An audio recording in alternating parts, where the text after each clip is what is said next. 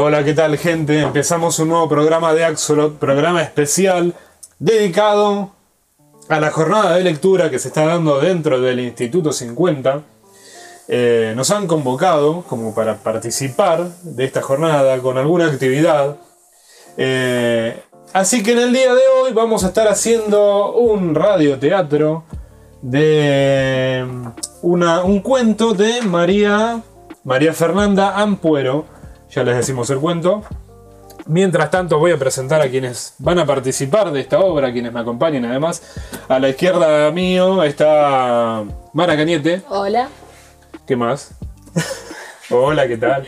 Hola, soy estudiante o cursante del profesorado de lengua y literatura. Así en, en diagonal a mí está Carlos Álvarez. Hola, yo no soy nada. Eh, no, yo ya no curso más en el 50, me quedan mis últimas materias para recibirme.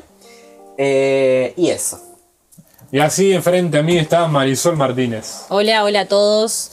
Yo soy estudiante de la carrera de lengua y literatura, como mis compañeros, y también estoy cursando las últimas materias. Bueno, mi nombre es Luca Gentile, también cursante de lengua y literatura. Me presenté hoy, ¿viste? Sí, Sí, muy bien, muy muy bien. bien. Siempre me olvido de presentarme. Eh, curso lengua y literatura, tercer y cuarto año por ahí, y bueno, nada más. Por ahí andamos. Un poco y un poco. Un poquito de acá. Eh, Bueno, ¿qué tenemos hoy? ¿qué vamos a hacer hoy? Paren, paren. Primero, ¿Qué? primero lo primero. Escuchen Axolot Podcast. Ah, sí, sí, sí. Vamos a. Acuérdense que Axolot antes era una revista que circulaba dentro del instituto. Y bueno, por temas COVID, eh, que ya no podemos publicar la revista como nos gustaría, de Y manera porque impresa. evolucionamos. Claro, como. no, Como no, la educación en general, digamos, que Sí, se fue iba- iba- iba- habituando a la pandemia. virtualidad. Claro. Iba a decir una mentira, iba a decir evo- evolucionamos como los Axolot, pero justamente los Axolots no evolucionan. Eh, pero nada, cambiamos el formato en el medio de todo esto hacia. eh, El podcast. Sí, hacia un espacio que nos queda más cómodo, ¿no? Que es esto como de la charla de literatura. Y hoy, como dijo Lucas, vamos a hacer como una especie, una suerte de radioteatro. Eh, que nada, bueno. Otra cosita más, eh, nos tienen que buscar. Nos tienen, nos tienen que buscar. Imperativo. En, la- en las redes sociales, eh, YouTube, ¿en qué más estamos? En Instagram. En Instagram, Facebook, En Facebook. Spotify. en YouTube. Ah, ya lo YouTube. Lucas. Sí. Eh, blog, tenemos un blog. Tenemos, Tenemos un, un blog, sí. ¿Y qué más? En... Tenemos cafecito, por si nos quieren donar un cafecito. Ah, Eh, mira. No sabías. No, no, igual dejé el café. Bueno, Eh, Aceptamos té. también. ¿Cómo se llama la red social donde subís audios? iVox, estamos en iVox, estamos en, en Google Podcast también. Google Podcast. Y bueno, nada, vayan a seguirnos, a darnos me gusta, comentarnos. Comenten. Comenten cuáles son sus intereses, que, de qué les gustaría que sean nuestros programas, de literatura siempre hablando, ¿no? Eh, A bueno, veces hablamos de otras cosas. A veces nos vamos un poco por las ramas porque, bueno, somos amigos y nos vamos por las ramas. Pero, pero bueno, coméntenos, síganos y espero que les guste nuestra suerte de radioteatro. Eh, hay algo más iba a decir yo. El nombre del cuento no lo dijimos nunca, chicos. Ah, cierto. Hoy vamos a leer Sanguijuelas, del libro Sacrificios Humanos. Sí, ¿quieres presentar un poco también a la... Autor. ¿A la autora? autora. Bueno, María Fernanda Ampuero es una escritora mm, de Ecuador. Nació en 1976, estudió literatura. Y creo que también es eh, periodista, ¿sí? No me quiero equivocar. Sé que en 2016 ganó el premio Cosecha Eñe eh, de relato. Y aparte de este libro de cuentos, Sacrificios Humanos, tiene otro que se llama Pelea de Gallos, que aún no leí. Uy, sí, que lo quiero leer también. Sí, yo también. Porque Sacrificios Humanos es hasta ahora, que estamos en septiembre de 2021, es mi mejor lectura de este año. Sí, es de las mejores.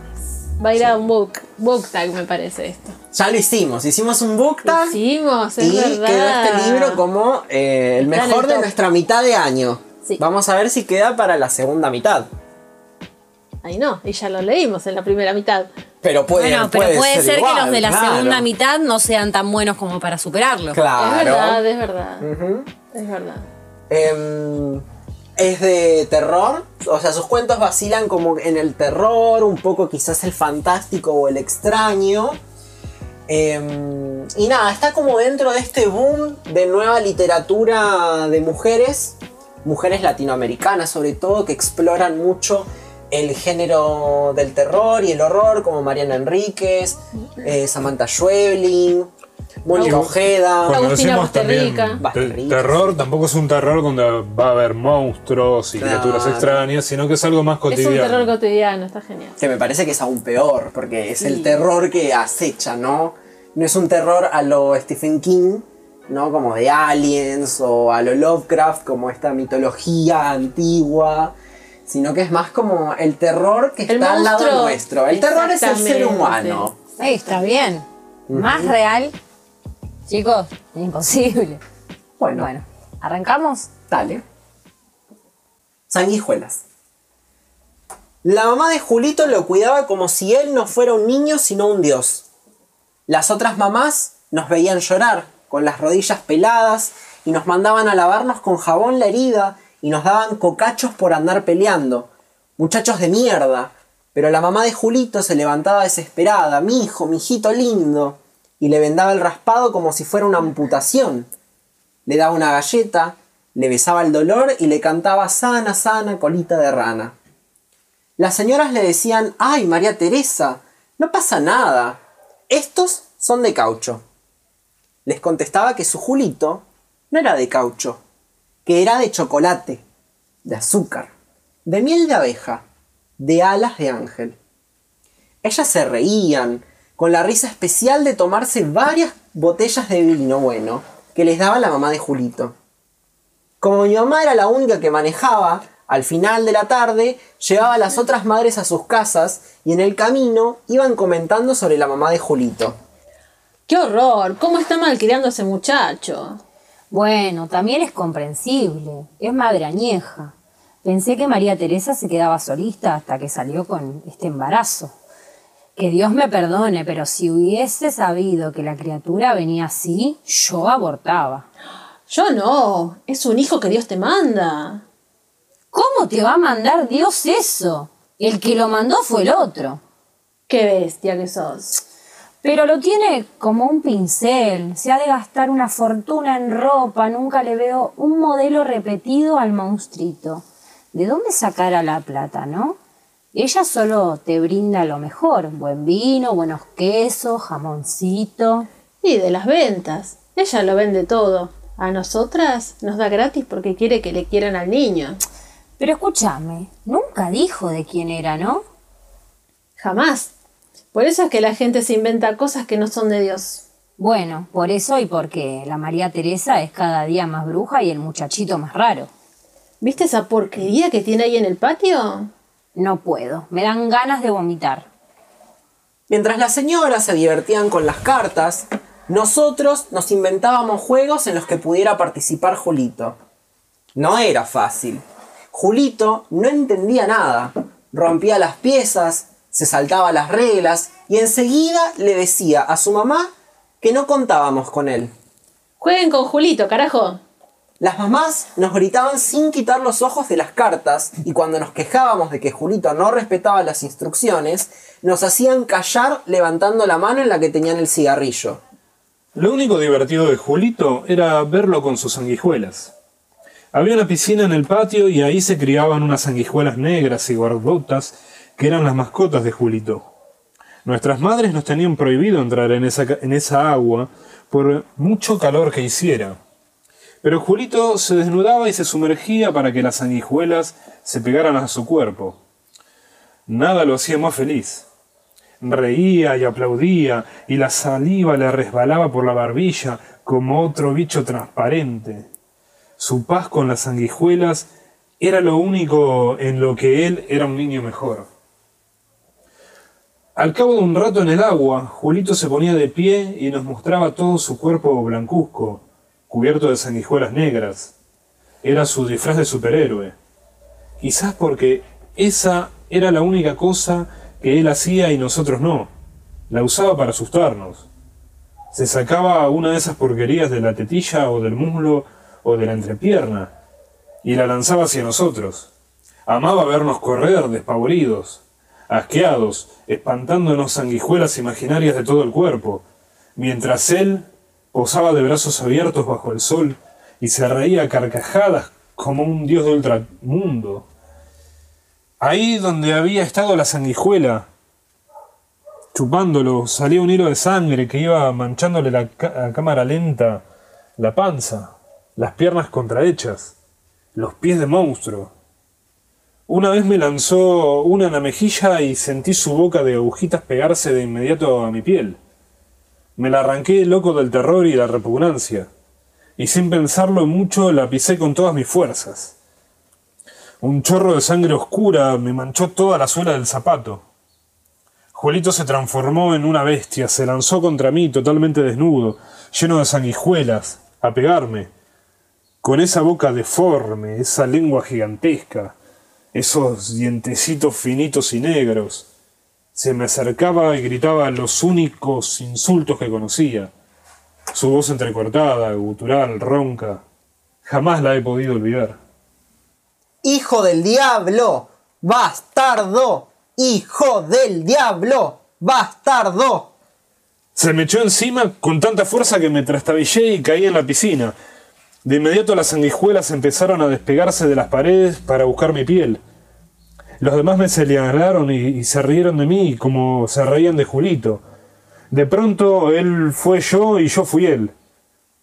Como pude me paré y me lancé contra Julito como un animal ciego, rabioso, malo. No quería otra cosa. Lo quería matar. Julito nos daba asco. Julito era un lastre. Julito era estúpido y feo. Julito se dejaba chupar la sangre por esos bichos repugnantes. Julito era de azúcar y miel de abeja para su mamá. Yo no. Vinieron las madres y nos separaron. La mía me agarró del pelo y me gritó. Había bebido. Estaba mucho más violenta que otras veces. Me pegó delante de todos y me dijo monstruo. Ya no sé qué hacer contigo, monstruo de mierda. La mamá de Julito, en cambio, lo cubrió con una toalla, le acarició los pelitos de choclo y le dio besos en su cabeza enorme, llena de venas. En el carro me rasqué el cuello y descubrí que tenía una sanguijuela pegada en la nuca. Con un asco que me recorrió los huesos, la boté por la ventana e imaginé que Julito, para salvarla, se tiraba a las ruedas de los carros y moría aplastado, y su sangre apestosa quedaba pegada en el cemento durante mucho tiempo, para toda la eternidad. Y la gente, cada vez que pasaba por ahí, le decía a sus hijos, aquí murió el niño más feo del mundo. Sonreí. Mi mamá me pidió explicaciones sobre la pelea y le dije la verdad, que Julito me había lanzado una sanguijuela. Mira que es como de película de terror ese muchacho, pero tenés que tratarlo bien, ¿me oís? Tenés que tratarlo bien por tu mamita, prometeme. Si te peleas con él, María Teresa se va a resentir conmigo y entonces tu mamita no tendrá dónde ir a jugar sus naipes y estará todo el tiempo encerrada en casa. Sabes que yo no estoy feliz cuando estoy en la casa, ¿no? Sabes que me pongo muy brava si paso todo el día encerrada en la casa, ¿no? La siguiente vez que fui donde Julito, no hubo dudas sobre qué jugar. Quien propuso las escondidas fui yo. Julito nada más tenía dos escondites, detrás de la puerta del baño de visitas y dentro de un frigorífico dañado que había en la bodega. Nadie se preocupaba de buscarlo. Se quedaba ahí por horas. A veces nos olvidábamos de él. Y cuando nos despedíamos, la mamá preguntaba por su hijo y fingíamos que apenas habíamos empezado a jugar. Te encontré, Julito. Él gritaba y aplaudía de felicidad y nos quería dar besos con su boca siempre babeada. Ese día se metió en el frigorífico. Nos miramos. Yo puse un dedo sobre mis labios. No te preocupes que no le diré a nadie, Julito. Ahí lo dejé. De vez en cuando gritábamos, Julito, ¿dónde estás? ¿Dónde está, Julito? Se escuchaba su risita nerviosa dentro del aparato. Luego, lo olvidamos completamente. Fue una tarde increíble, larguísima. Jugamos fútbol, ping-pong, monopolio, carreras, maquinitas, comimos galletas y tomamos Coca-Cola. Julito tenía todos los juguetes del mundo y no aprovechaba ninguno. Todo estaba mordisqueado, babeado, pegajoso y medio roto por sus manos monstruosas. Fingimos que eran nuestros y fuimos, por una tarde, niños afortunados, queridísimos. Cuando llegó la hora de irse, la mamá de Julito nos preguntó por él. Le dijimos que estábamos jugando a las escondidas y ella sonrió. Vamos todos a buscarlo, dijo, y nos besó las manos y nos dio las gracias por ser tan buenos con su niñito. Recorrimos la casa entera, como una procesión, llamando a Julito. Su mamá le gritaba que ya se iban los amigos, que el juego había terminado y que él era el ganador, que le había hecho sus galletas favoritas. Julito no aparecía. Buscó en toda la casa, la cara cada vez más blanca, la voz más temblorosa, el cuerpo tieso como si la estuvieran apuntando con una pistola. Julito, mi vida, ya sal, ganaste, ven que te vamos a dar un premio. Las madres se repartieron por todos lados. Abrieron armarios, revisaron debajo de las camas, en la cesta de ropa sucia. Alguna fue a la piscinita de las sanguijuelas por si se lo encontraba chapoteando. Pero allí nada más estaban ellas, pegadas a la pared, esperando criaturas vivas. Cuando estábamos buscando detrás de las cortinas del cuarto de Julito, mi mamá me agarró del brazo tan fuerte que sus uñas me hicieron sangrar. Me dijo que yo sabía dónde estaba escondido Julito y que tenía que decírselo ya mismo a la mamá. Negué con la cabeza. Vos lo sabés, putito de mierda, yo sé que vos lo sabés.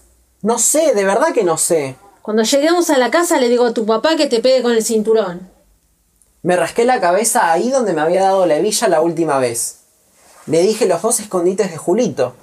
Cuando mencioné el congelador, se puso pálida y abrió los ojos más de lo que pensé que se podían abrir unos ojos. Dijo dos palabras. Lo mataste. En ese momento escuchamos un grito que sonó como si la tierra se abriera, como si la sirena de una ambulancia, como una explosión, como un trueno sobre nuestras cabezas. No sé si lo imaginé, pero la casa entera se arremeció. Las lámparas se bambolearon y los vidrios de las ventanas crujieron. Fue un grito como si todas las bestias aullaran a la vez, como el mar furioso. Un grito como un eclipse total. ¡Oh! ¿Les gusta? Fuerte, fuerte, me gustó, pero es muy fuerte. Esto que hablamos recién del monstruo que está dentro nuestro, que en otro podcast habíamos comentado de lo humano que pone en evidencia María Fernanda Ampuero. Esta cosa cruel también es humana. Y es horrible, y nadie quiere hablar de eso, pero es real. Es humana y de los delfines. Creo que no hay otro animal que muestre la crueldad así como algo. Me están todos mirando porque dije Yo no delfines. hablo de los ¿Dijiste delfines? No, yo no sabía Porque que los no si- delfines eran crueles. Sí, no tuve el gusto de ver a, de ir a Mundo Marino. ¿Ustedes no sabían que los delfines eh, violan en manadas a una delfina hembra? No. Sí. Bueno, pero son animales. O sea, bueno, pero digo, son. Pero los no, humanos no, pero son crueles, son malos. Bueno, y digo, los no hay, no hay son caníbales. ¿En serio? Si se comen vivo a los rivales. Bueno. No es a lo que iba, no importa. Bueno, la conclusión es que las personas son muy parecidas a los animales. Y no, no, que somos, somos Somos lo crueles. peor, somos, Somos crueles. somos malos. Y digo, No, a ver, eh, yo creo que esto está contado desde el punto de vista de un nene y creo que todos por ahí pasamos por una situación de que nuestros eh, padres y madres nos dejan en, en compañía de un nene al que no queremos, pero no- por ahí sentimos la necesidad de, de- de apartarlo, de hacerle mal y no podemos porque nuestros padres no... Nos dicen, bueno, no, no lo hagas porque está mal, pero juntate Yo con él igual. lo que veo en el personaje, en el narrador, de, en este, que es este nene, es como que cuando se siente humillado, que se cae a la piscinita y las sanguijuelas se le pegan al cuerpo y todos se ríen de él como se ríen de Julito, ahí como que le nace de adentro lo peor, lo peor de la humanidad. Como que hay un cambio de roles, ya no se ríen de Julito, se ríen de él, entonces él se tiene que vengar. Y también hay como un odio, por decirlo de alguna manera, por cómo lo tratan a Julito y la diferencia que hay del trato hacia los otros chicos con sus mamás. Sus mamás son severas, son rigurosas. Y la mamá de Julito no, la mamá de Julito es amorosa, lo cuida, lo tiene como es su tesoro, ¿no? Bueno, creo que de ahí viene todo ese odio que aparece Las en otras el madres se los personaje. a- claro, los- las madres se los querían re La sacar de cara, encima. sí, que se fumaban toda la situación. Estaban re en pedo Por la las madres. conveniencia, por la conveniencia, porque María Teresa les daba todo, le daba todo lo. Este. Y esto también, de, como decía Lucas, de obligarlo a jugar. Ven y traje un nene para que juegue. Sí, si vos no tenés ganas de jugar o, o- o qué, ¿por qué hay que aguantar esto? Eh, para Bien. mí es una doble venganza. Es una venganza del protagonista hacia Julito y también es una venganza hacia su propia madre.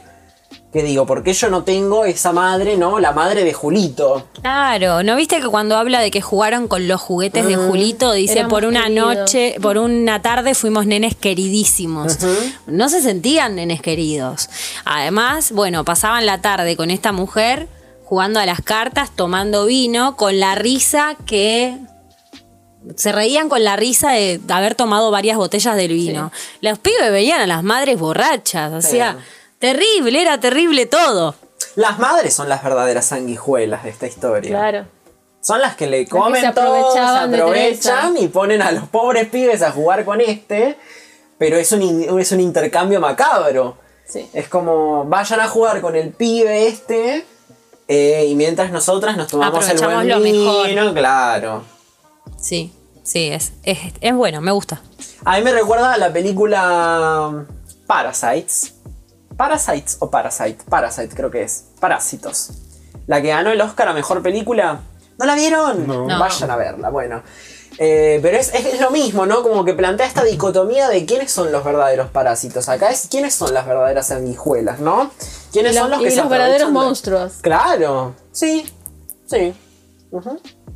Bueno, podemos analizar un montón de cosas igual, de- del lugar de los verdaderos monstruos, ¿no? Porque que la madre agarre al nene este del brazo y le clave las uñas hasta hacerlo sangrar porque piensa que el pibe sabe dónde está, es terrible, un maltrato terrible. Le No, y aparte porque... Se le clava como una sanguijuela. Y lo hace sangrar. Pero aparte, porque está poniendo en peligro su lugar De eh, comodidad. Exacto. Claro. Es eso. Vos sabés lo que pasa cuando mamá está mucho tiempo encerrada en la casa, ¿no? Es terrible, señora, ¿para qué tiene hijos? Sí, sí, ninguno, ni el padre ni la madre eran. Bueno, pero... El padre no aparece, pero te, te queda. mm, O sea, la sí, sí. La- Hay la una imagen del padre que, Aparte, eso también agarra. es un gesto de sanguijuela, ¿no? Como la marca. La marca. Que el nene se Ahí toca está. donde le habían pegado la última vez. Ajá. Y porque Julito, que era un monstruo, lo trataban como un niño de chocolate, de azúcar. Y nosotros, que somos niños reales y buenos, No. no, Niños somos los monstruos. normales. Ponele. Ponele. Hay como un desencadenamiento de, de, de, de poderes para mí, ¿no? Como el lugar de poder, el padre no existe, Pero está. es- pero está. La madre para poder tener un día de tra- paz y tranquilidad tiene que dejar al pibe jugar con todos los demás, poner a los nenes en situaciones que no quieren para poder tomarse un vino, ponele. ¿No? Ahí aparece el lugar de poder del padre, para mí. ¿Por qué? Porque el padre, no se queda con. madre, de la madre la a los madre chicos. chico. Y de los chicos a, a Julito. Porque es así. Sí. Y hay un intercambio. O sea, la madre de Julito les da bebida y comida para A que sus nenes jueguen con Julito y tenga amigos. De otra manera, ese chico no hubiese tenido. No, sería un marginado. Sí. Pero es que está marginado también, no son amigos, Sí. son los que van a jugar a la casa. Claro, bueno, Así que pero hay sería un intercambio de. de- mayormente marginado. Sí. Bueno, Estuvo bueno el debate. Podríamos seguir, saben, nos conocen, saben que podríamos seguir. Eh, bueno, súper recomendada María Fernanda Ampuero con su libro de cuentos Sacrificios Humanos. Lucas dice que no le gusta cómo escribe. No, algo- no sé si todo, pero algunos párrafos por ahí no. Será la edición. Sí, debe ser un la Pero problema de edición. No, no es que escribe mal, sino que no me gustó. Determinado es algo más subjetivo. Ok, ok. Hay distintas oraciones que yo digo, che, esto se pudo haber. Escrito mejor. Sí, De otra manera. sí, sí, sí. Ok. Bueno, Pero nada más. Bueno, son puntos de vista. a mí me encanta, la amo, la quiero. No sé dónde está ahora mismo, pero. La super mejor suerte que gane muchos premios, que la traduzcan a todas partes, que traigan. más Síganla en Instagram, pone Sí. unos memes hermosos. Creo que es a Miss de Mariana Enríquez.